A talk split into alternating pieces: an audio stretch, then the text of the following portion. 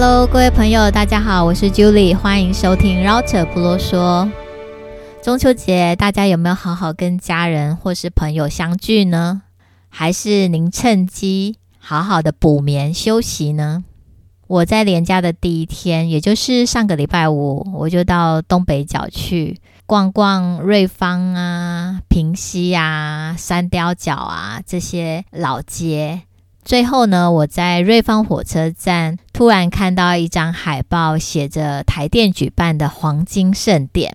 那因为好奇心驱使啦，所以傍晚的时候呢，我就到这个黄金盛典的举办的场地，也就是在金瓜石的瓜山国小户外操场。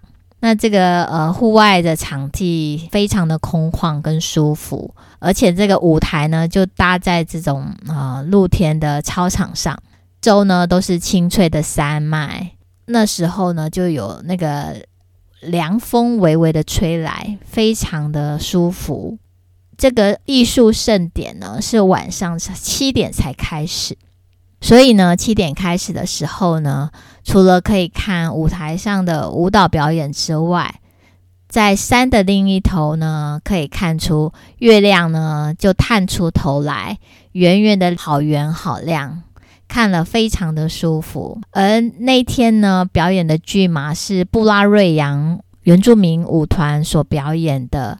剧嘛，舞蹈剧的内容呢，大概是在描述原住民他们去上山打猎、跟动物搏斗，还有欢庆丰收的过程。那其中呢，他也带出一个反思，就是说原住民打猎是他们的传统文化，到底该不该保留呢？还是那是一种野蛮的行为？至于野蛮是谁说了算呢？朋友，您觉得呢？好的，Julie 今天呢，想跟大家聊一聊，呃，我最近看的一本书，叫做《牧羊少年奇幻之旅》。这是一本很老的书了，因为它呃首次的出版呢是在二十五年前。这本书呢是一位巴西的作者所写的，所以原文呢是葡萄牙文。后来呢，它被翻译成八十多种语言。是现今呢仍然在世的作家里面，作品被翻译数量最多的，而且呢，这本书跟《小王子》同时被誉为是呃法国人心目中的两大神书，也是呢被全世界认为是二十世纪里面的十大好书之一哦。那这本书到底有多神呢？其实呢，我是真的觉得。真的蛮神的。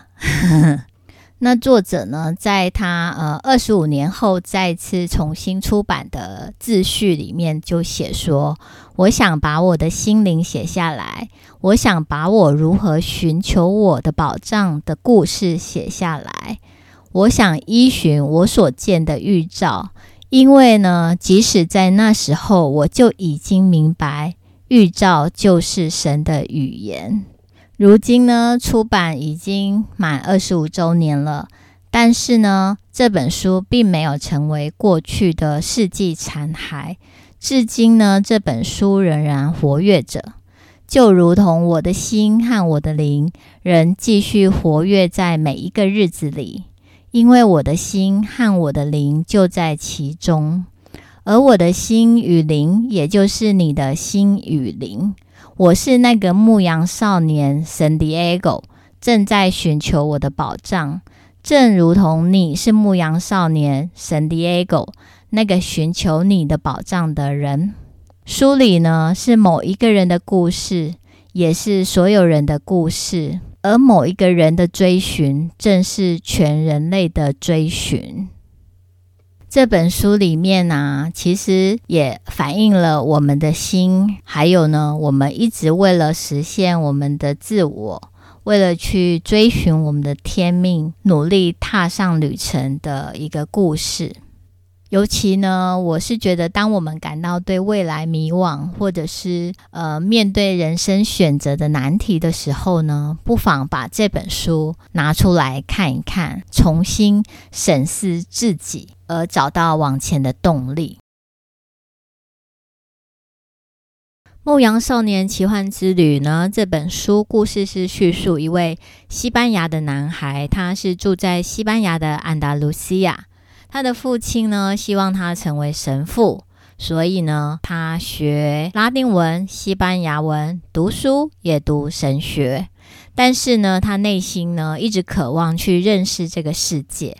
他认为呢，认识这个世界比去了解上帝和人类的原罪还要更重要，所以呢，他就告诉他的父亲，他不想当神父，只想去旅行。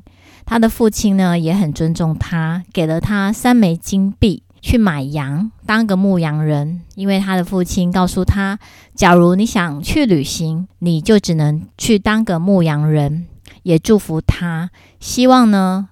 他能够放心的去原野牧羊，也告诉他，总有一天呢，你会明白，我们的土地最肥，我们的女人最美。这个男孩呢，就离家去当个牧羊人了。他呢，沿途呢，看到过不少的城堡，也遇见过许多的人和许多漂亮的女人。他有一件夹克，还有一本可以跟别人交换的书。以及他所牧养的一群羊。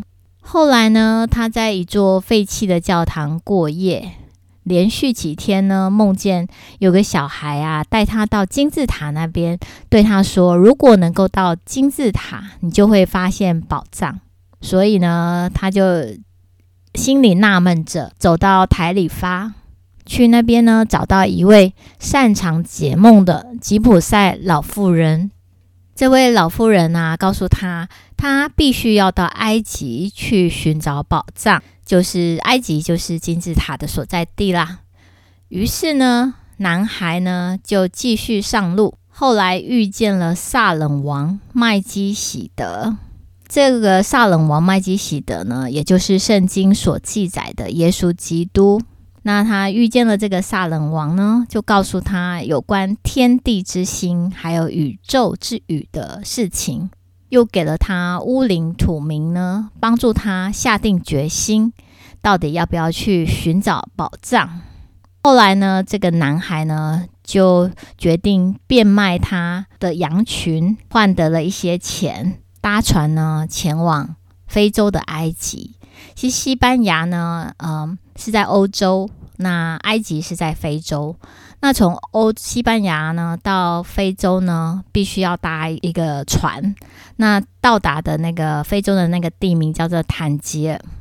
因为呢，我过去呢曾经去西班牙旅行，也曾经去摩洛哥的旅行。那这个坦吉尔呢，就是在摩洛哥。那当时呢，我记得就是我们是搭那个游览车。那当我们在那个呃摩洛哥呃游玩结束，想要回西班牙的时候呢，在呃码头前呢，司机呢就突然停下车来，然后呢，这个司机呢就打开那个巴士的后座，赶出了一堆非洲的人。因为呢，他们想要逃到西班牙去赚钱。其实，当这部故事呢，就是描写西班牙、还有非洲的坦吉尔以及埃及的金字塔。因为这些地方我都去过，所以呢，看这本书的时候，仿佛过去的一些景象呢，历历在目，非常的有即视感跟亲切感。这个牧羊少年呢，呃，寻找宝藏的这段历程呢，他遇见过很多人，除了撒冷王麦基洗德之外，他也遇过面包师傅，遇过呃沙漠里的部落战争，遇见呃一个追寻、追求、学习炼金术的英国人，还有沙漠的女人。还有最后他遇见的呃炼金术师，以及呢，他也经历过许多事情，他被骗了钱，甚至呢被呃抓捕，但是最后呢，他一步一步的靠近他的宝藏。作者呢也在呃故事里头呢埋入一些圣经的一些哲理啦。所以呢，其实我觉得，嗯，是值得我们一读再读。尤其是你假如读过圣经的话，应该会更有所感。里面呢有很多的金句，呃，也呼应了圣经里头教我们要活在当下，不要忧虑。圣经里面常说，不要为生命忧虑，不要为明天忧虑，应当一无挂虑。因为呢，人心呢都是脆弱的，人呢害怕失去，不管是失去生命，或是财富，或是你所拥有的一切。可是呢，当我们能够明白，我们的一生呢，其实会如何，都是由神来做主的。就像故事里头炼金术师啊，告诉这个男孩说：“如果呢，你能够活在当下这一刻，你就会活得很快乐，你就能够看清楚沙漠里永远有生命，天上永远有星星。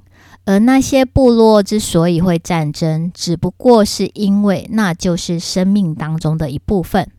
生命对你来说呢，将会是一场饗宴。”一个盛大的庆典，因为生命就在我们活着的每一个当下。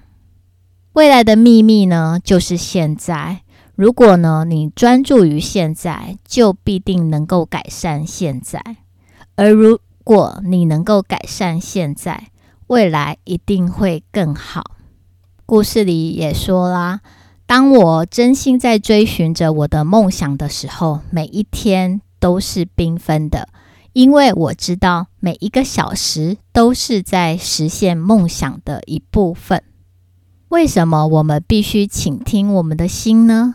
因为你的心在哪里，你的宝藏就在哪里。